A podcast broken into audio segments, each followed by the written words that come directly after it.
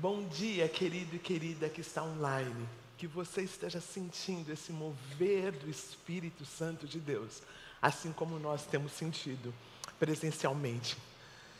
Deus é um Deus de graça e de misericórdia. Esta é a semana, é o mês em que estamos, o tema é oração.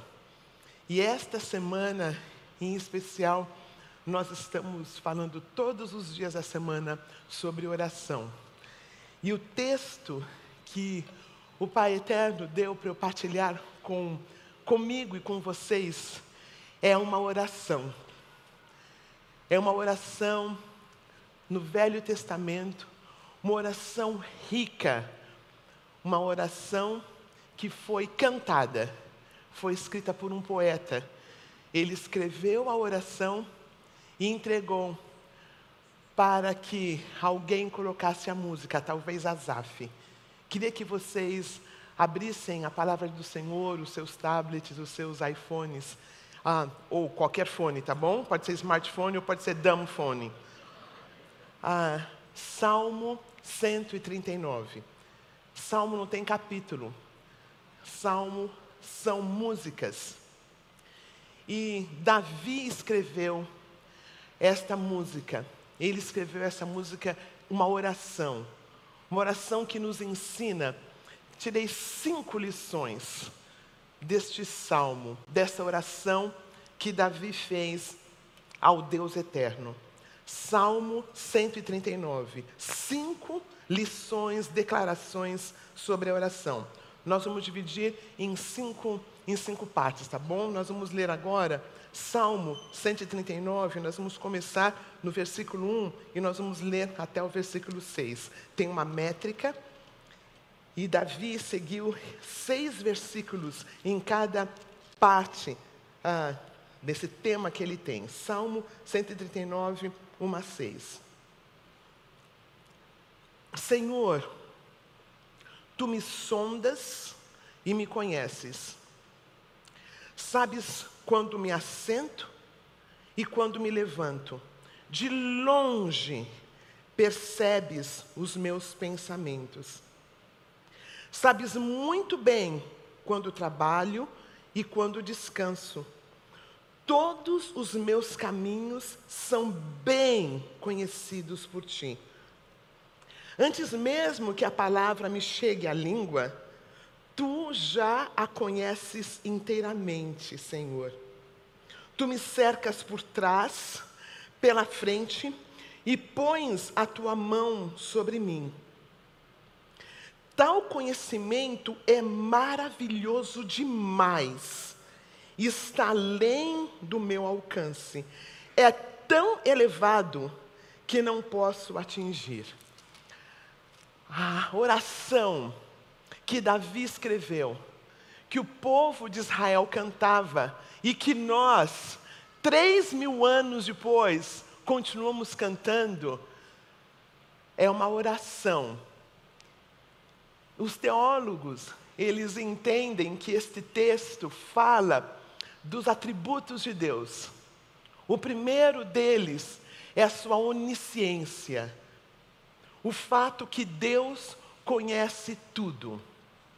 Uma das maiores bibliotecas do mundo, no mundo antigo, no Egito, tinha cerca de 200 mil a 300, 200 a 700 volumes.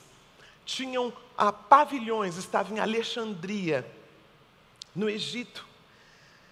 E as informações daquela biblioteca, considerada a maior do mundo, no mundo antigo, cabe na ponta, num pendrive de silicone hoje em dia.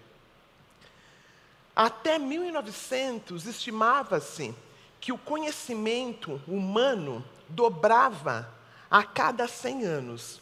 No fim da Segunda Guerra Mundial, 1945, estimava-se que o, que o conhecimento duplicava a cada 25 anos.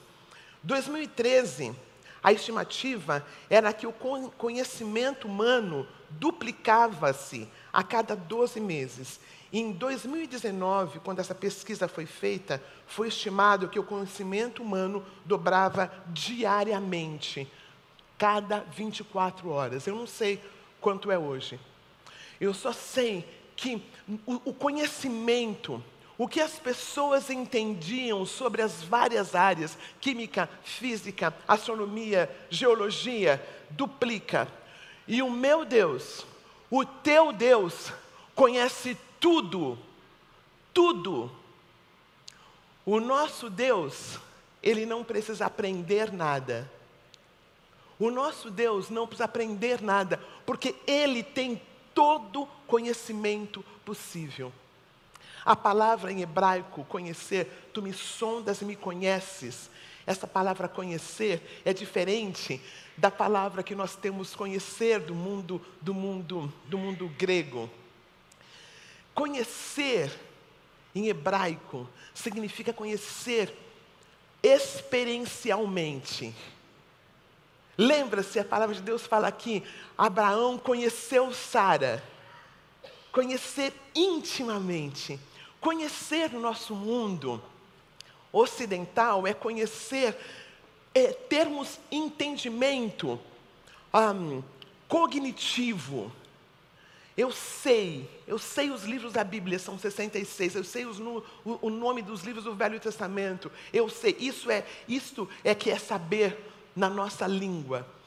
E nesta língua hebraica, a palavra significa conhecer intimamente, conhecer perfeitamente. Diz que foi perguntaram para Einstein qual era o telefone dele. Aí, aquele branco né, na, na, cabeça né, dessas pessoas que são muito inteligentes, ele pega ah, um. Como chama aquele negócio antigo que tem os nomes, os, os telefones? Isto. Ah, aquele negócio, vocês novinhos não sabem o que é, tá? Mas existia antigamente um negócio bem grande que tinha os telefones, sabe, por ordem alfabética, tá? Acredite, tinha isto. E foi isso que Einstein pegou. E o cara falou, mas você não sabe o teu telefone? Um homem que, né, a teoria da relatividade, um homem tão inteligente, falou assim, mas para que, que eu vou guardar na minha cabeça o que eu posso acessar?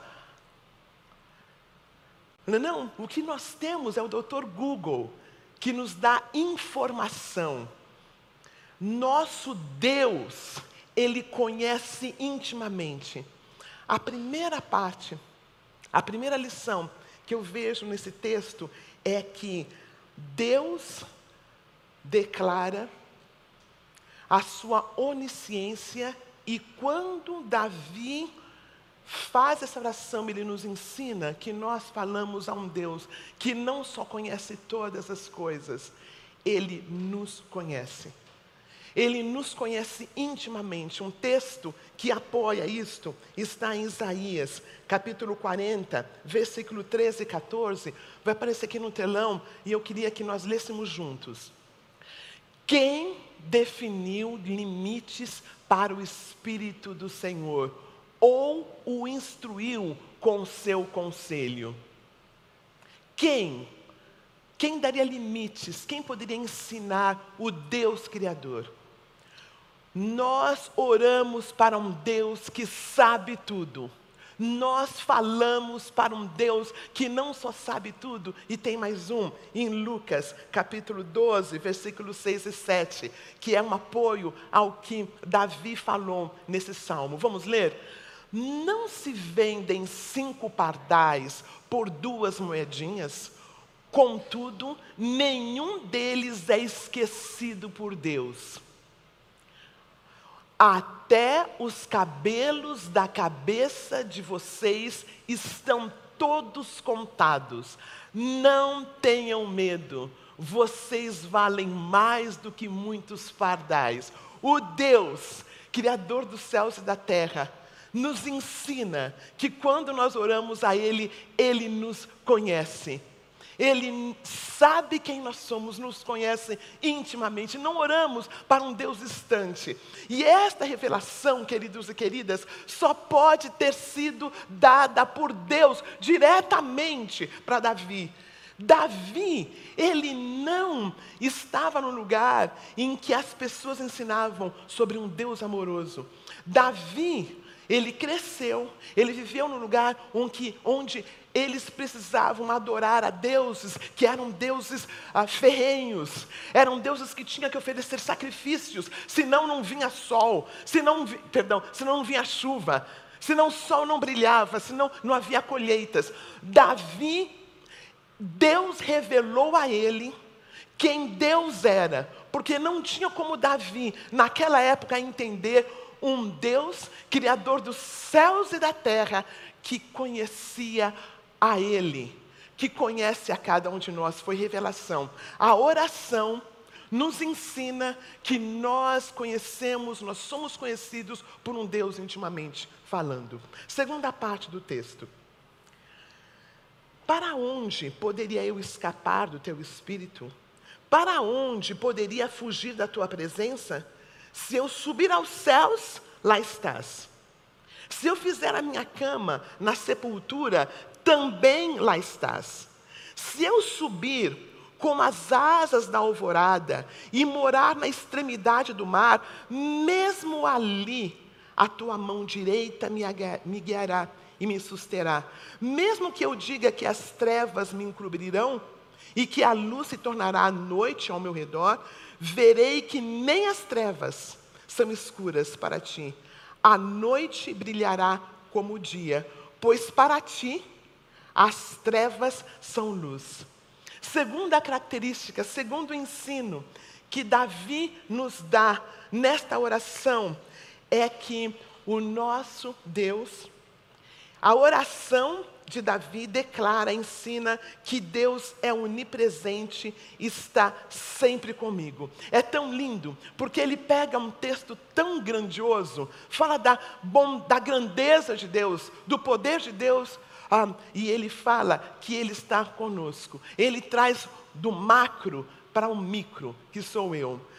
Ah, um homem que falou muito sobre os atributos e a grandeza de Deus é Tozer.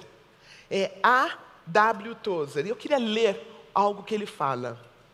As Escrituras nos ensinam que Deus é infinito.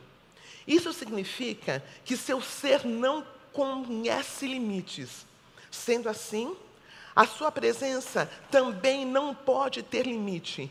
Ele é onipresente. Na sua infinitude, ele cerca a finita criação e a contém. Não existe lugar além dele para qualquer coisa existir. Ele escreveu isso no livro Conhecendo Deus. O céu não é tão alto e o inferno não é tão baixo, de maneira que Deus é contido. Deus está em todos os lugares por volta de 300 mil quilômetros por minuto é a velocidade da luz. Quando Davi fala, se eu, mesmo que eu diga a que as trevas me encobrirão, quando ele fala das asas da alvorada, versículo 9, se eu subir como as asas da alvorada, pensa no dia, pensa na luz vindo, a luz nascendo, a luz nascendo, ela está vindo a cerca de 300 mil quilômetros por segundo. A velocidade da luz, com essa velocidade, daria para dar a volta no planeta Terra sete vezes e meio. O nosso Deus, a presença dEle, inunda toda a sua criação. Não tem lugar em que o Altíssimo não esteja. Não tem lugar em que o meu Deus e o teu Deus não esteja.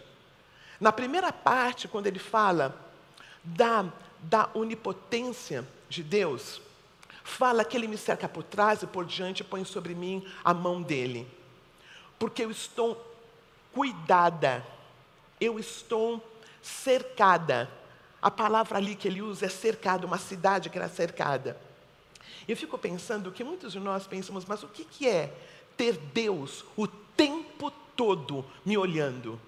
O que é? Nós temos dificuldade, né? Os estabelecimentos têm que colocar ah, uma, uma, uma, uma frasezinha dizendo: olha, você está sendo filmado. Os americanos têm pavor disto, de saber que estão no lugar, que estão sendo vigiados.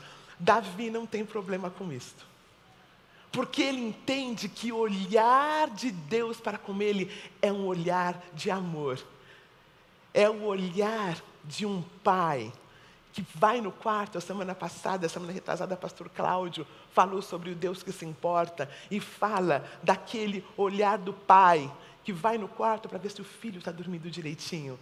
Esse é o olhar que o nosso Deus tem para conosco. A oração nos ensina que há um olhar cuidadoso de um Deus que está em todo lugar, mas um Deus que está comigo, um Deus que está com você um Deus que nos olha, um Deus que nos vê com carinho, com amor.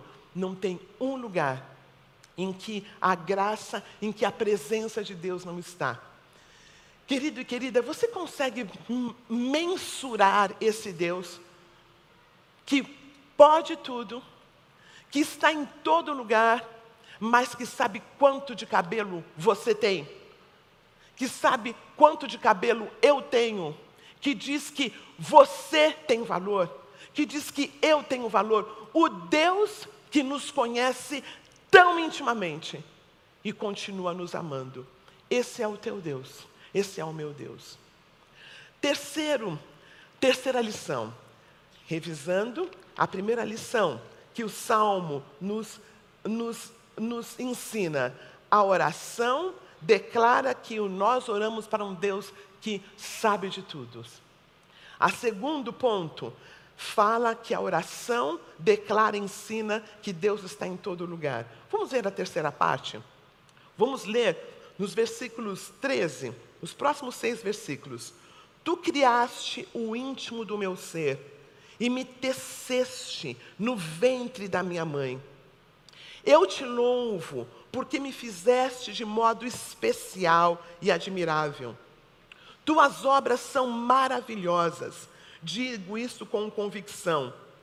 Meus olhos não estavam escondidos de ti quando em secreto fui formado e entretecido, como nas profundezas da terra. Os teus olhos viram o meu embrião. Todos os dias determinados para mim foram escritos no teu livro, antes de qualquer deles existir. Como são preciosos para mim os teus pensamentos, ó Deus. Como é grande a soma deles. Se eu os contasse, seriam mais do que os grãos de areia. Se terminasse de contá-los, eu ainda estaria contigo. Davi, ele não foi somente o rei, ele não foi somente um homem de tropa de elite, ele não foi somente uma pessoa tão, ah, tão grande naquele mundo. É interessante, lendo aqui, nós vemos um, um Davi que fica quietinho, um Davi que ora, um Davi que naquela época, três mil anos, três mil anos atrás, ele pensa na concepção de um bebê. E ele fala que ele fala que ele foi concebido e ele foi entretecido, bilhões e bilhões de células. Não conhecia a biologia, mas nós somos entretecidos, entretecidas no ventre de nossa mãe. Nós não somos um acaso. Nós não somos um acaso. Não é um acaso que eu sou uma mulher preta e mulher. Eu fui pensada. Você não é um acaso. Dá um glória a Deus. Nós fomos pensados, nós somos entretecidos. Davi, há tantos anos atrás, entendeu que ele não é um acaso. Que ele, e sabe, entretecido significa, eu consegui pensar ah, no Nordeste, eles fazem trabalhos, as mulheres fazem trabalhos artesanais. Davi não sabia de todo o DNA que nós carregamos. Ele não sabia de tantas questões que hoje em dia nós sabemos. Não tinha como olhar o bebê na época de Davi. Mas ele olha e ele fala: Eu fui entristecido. A oração nos ensina que nós fomos feitos. Quando nós oramos, quando nós nos ajoelhamos, Deus nos vê, Deus nos conhece, nós somos pensados. Nós somos pensados pela grandiosidade, pela beleza do nosso Deus. Nós vemos que. Um, eu queria compartilhar com vocês uma história muito linda. Eu, eu estudei em, em Fuller, uma faculdade bem pertinho de uma igreja chamada Calvary, Cal, Calvary Chapel. E Chuck Smith era o pastor, ele começou essa igreja com 25 pessoas em 1965. Um, e a igreja espalhou um homem de Deus, um homem de Deus, e ele foi consumido, estava sendo consumido pelo câncer. E ele e a filha foram para o médico, e o médico falou: Olha, o câncer agora está no pulmão. Agora é questão de dias. E eu me lembro que a, a filha dele disse algo que me impactou tanto. Chuck Smith olha para aquele médico e ele fala: porque eu fui, eu fui feito de maneira maravilhosa. Ele cita esse versículo aqui. Eu te louvarei porque de um modo assombrosamente maravilhoso fui formado. Ele fala para o médico: Eu louvarei a Deus porque eu fui feito de um jeito assombroso. Meus irmãos e minhas irmãs, o fato de ter sido criada a imagem de Deus, há situações difíceis. Há situações, a Bíblia fala que Ele me cerca por trás, por diante, põe sobre mim a sua mão, mas há tragédias que acontecem. Concordam? Como nós vamos juntar as tragédias que acontecem. Quarta-feira, no Celebrando, nós vamos falar, ah, uma pessoa vai falar sobre luto, e a Renata, o nome dela é Renata, vai falar de uma tragédia que aconteceu. Ela está num, num carro e toda a família dela é dizimada. Como nós colocamos as orações que nós fazemos e as tragédias que acontecem? No comecinho o Júnior falou que nessa comunidade hoje aqui temos nós louvando a Deus, mas há pessoas também chorando por perdas. Na oração que foi feita no comecinho, a pessoa orou, a mulher orou pelas mulheres que estão passando por dificuldades grandes, por pessoas desempregadas. Este salmo não é poliana.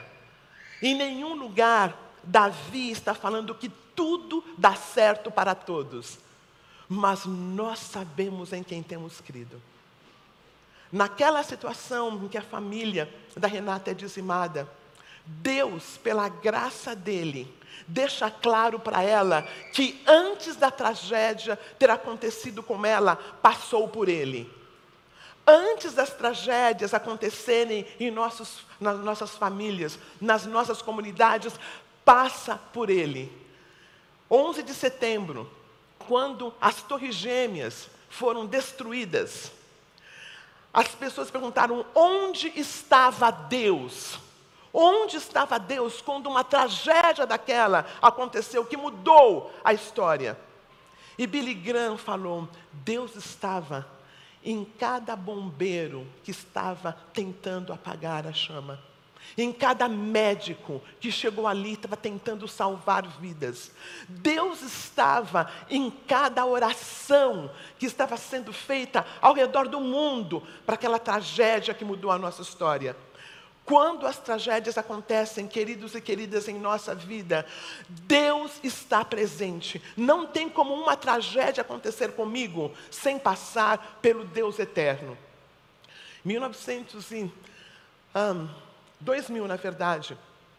Ah, queria dar uma partilha pessoal. Ah, eu fui diagnosticada com câncer. E meu pai tinha morrido de câncer, minha mãe tinha morrido de câncer e minha avó tinha morrido com câncer. E foi-me dito que várias partes do meu corpo precisavam ser tiradas. O câncer não tinha alcançado, porém por uma questão de precaução, várias partes do meu corpo precisam ser tiradas. E eu nunca poderia ser mãe. Eu nunca poderia ser mãe, depois daquela maldita doença. Mas sabe o que eu posso dizer depois de tantos anos? Que a graça de Deus tem estado comigo. A graça de Deus tem estado comigo. Eu não tenho filhos biológicos, mas tenho muitos filhos. A graça de Deus, ela atravessa as nossas tragédias. A oração, que, o que Davi está explicando, está ensinando para nós que a graça de Deus nos é suficiente. Sim, somos formados de um jeito, ah, de um jeito especial, mas há doenças, há situações que nos vêm. Porém, o Deus eterno está comigo em minha tragédia. E Ele cuida de mim. Não tem dor maior que eu passe em que o meu Deus eterno não está comigo. E vamos agora para a última parte. Queridos, essa essa última parte, ela é dividida em duas partes. E quando eu falava nesse texto antes, eu pulava. Porque eu achava tão forte o que Davi fala aqui, e eu não conseguia entender.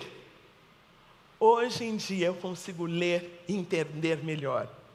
Davi fala assim: Quem dera matasses os ímpios, ó Deus, afastem-se de mim os assassinos, porque falam de ti com maldade, e vão, em vão rebelam-se contra ti. Acaso não odeio os que te odeiam, Senhor? E não detesto os que se revoltam contra ti? Tenho por eles ódio implacável, considero-os inimigos meus. A oração nos leva à ação. A oração nos leva numa atualização. A oração, quando eu era pequena, tinha a bendita hora de oração, e tem esse momento de meditação, tem sim, mas oração é guerra. Oração é guerra. Não tem como eu orar e ser neutra num mundo pecaminoso. Não tem como eu orar e não ver injustiças. Não tem como eu orar e não odiar as injustiças. A oração, ela nos mantém atualizados. A oração, ela nos faz sérios em uma sociedade. Eu queria falar três pecados para nós odiarmos. Gostaria de falar três áreas de pecados que, quando nós oramos, nós vamos odiando. Eu gostaria de falar sobre o pecado. O pecado da desigualdade, da injustiça, o pecado do racismo. E eu gostaria de falar do pecado do etarismo. Olhar para uma pessoa velha e discriminá-la é pecado, e nós precisamos entender que é pecado e rejeitarmos. Quando nós vemos uma velhinha, um velhinho sendo maltratado, é nós, a oração nos leva à ação, amém? A oração nos faz sim. Nós vamos fazer com educação, mas nós vamos nos posicionar. A pessoa que orou aqui, ela orou pelas mulheres que estão passando por aflições sociais. Nós vamos orar e vamos denunciar ah, o machismo. Nós oraremos, nós temos a graça de Deus, porque a oração nos leva à ação, a oração nos leva a fazer algo. Nós vamos cuidar das minorias, amém? Não tem como orar não tem como orar e não denunciarmos o mal. Não tem como orar e suportar. Não basta não ser racista. Nós precisamos ser antirracistas. Amém? A oração nos leva à ação. A oração nos leva a uma posição. A oração de Davi, quando ele chega no fim da oração, ele tem uma posição. Nós vamos denunciar, pela graça de Deus, o celebrando é um lugar para o racista e para o que sofre racismo. É para o que sofre racismo, porque o racista precisa da graça de Deus, amém? Ah, o, o, Evangelho de Cristo é para a mulher que sofre o abuso e para esse homem que a abusa. Amém? É um lugar em que há recursos, há um lugar, o Evangelho de Cristo. Nós denunciamos o mal e nós amamos o pecador e nós pedimos que a graça de Deus cuide dele. E a última parte, queridos, a última lição que nós aprendemos com a oração de Davi é versículo 24 e 25, 23 e 24. Sonda-me, ó Deus, e conhece o meu coração. Prova-me e conhece as minhas inquietações. Vê se em minha conduta algo te ofende e dirige-me pelo caminho eterno. Davi faz uma, uma, uma, uma sentença tão forte contra o pecador, quanto aquele que odeia Deus. Mas logo em seguida ele fala: Senhor, cuida de mim. Senhor, me sonda. A oração revela eu a mim mesmo. Eu não tenho como orar sem ver as minhas áreas de recuperação. Eu não tenho como me ajoelhar e orar a um Deus e não ver onde eu preciso mudar. Oração é ação. Oração mexe com o meu interior. Oração me faz depender de Deus. Os psicanalistas dizem que cerca de 95% de quem eu sou, eu não sei. E quando isso foi falado, causou um grande, uma grande revolução, porque as pessoas não gostavam de entender que elas não sabiam quem elas eram. Causou uma grande revelação. Interessante que a Bíblia, Davi sabia disso há três mil anos atrás, que ele não conhecia ele mesmo. Davi e Paulo também. O que eu quero fazer, eu não faço, o que eu não quero, eu faço. Existe uma grande parte de mim que eu não conheço, queridos e queridas. E sabe quem revela para mim? Como é revelado para mim? Pela oração. A oração revela eu a mim mesmo. A oração mostra áreas que não é cuidado que eu tenho, na verdade é controle. Que não é amor que eu tenho, é amor por mim mesmo. O fato de não olhar para essa pessoa e permitir que ela cresça, o fato de achar que eu tenho que ficar cuidando e cuidando e cuidando e cuidando, a gente usa Deus, não é Deus. Eu estou cuidando de mim mesmo, porque se esse filho continuar fazendo o que ele faz, eu vou ficar mal na fita. Então não tenho coragem de deixar que esse menino, que essa menina vá para o fundo do poço. Igual o pai, o pai lá o pai do filho pródigo, ele amava tanto o filho que deixou o filho ir. Ele orou pelo filho, mas ele permitiu que o filho fosse, porque ele amava aquele menino de fato. Quando eu amo a mim, eu não quero que as pessoas ao meu redor fiquem mal. Muitas vezes eu vou essa codependência de cuidar do outro exaustivamente, pensando que não é amor, é egoísmo. A oração revela eu a mim mesmo. A oração me faz sair da zona de conforto. A oração é aquele lugar de luta. A oração é um lugar de luta. A oração é um lugar de luta. Ontem, eu resolvi que eu ia ficar quietinha. Queria muito ficar quietinha. E aí eu saí de casa, fui para um lugar bem bonito perto de casa. E quando eu estava chegando, aparece uma senhora, não sei de onde, falou: Você vai andar? Eu falei: Eu vou. Ela falou: Eu quero andar com você. Eu falei: Mas eu vou orar. Ela falou: Mas eu quero orar com você também. E aí, era o tempo que eu tinha que ficar longe de casa, longe do telefone, longe do celular. Um, fiquei vendo mensagens. E aí eu falei aquela palavra que me, que me doeu. Falei: Eu não posso orar com a senhora agora. Ela ficou desconcertada, eu fiquei desconcertada, fui andando, falando, Senhor, é pecado, não é pecado, Senhor, e agora? E se ela estiver no domingo de manhã, lá na Ibabe? Fui andando, falei, mas eu preciso muito ficar quietinha com o Senhor. Continuei andando, mais adiante, dois homens falando de Jesus, eu os cumprimentei, estavam evangelizando, falando não sei o quê. Aí um falou, qual é o seu nome? Eu falei, é... ah, então vem cá, eu quero falar, quero perguntar. Eu falei, mas o que aconteceu nesse parque hoje? Todo mundo quer falar. Fiquei ali discretamente e saí de novo. E eu fui caminhando e falando, Senhor, eu preciso tanto desse tempo com o Senhor. Cuide dessas pessoas.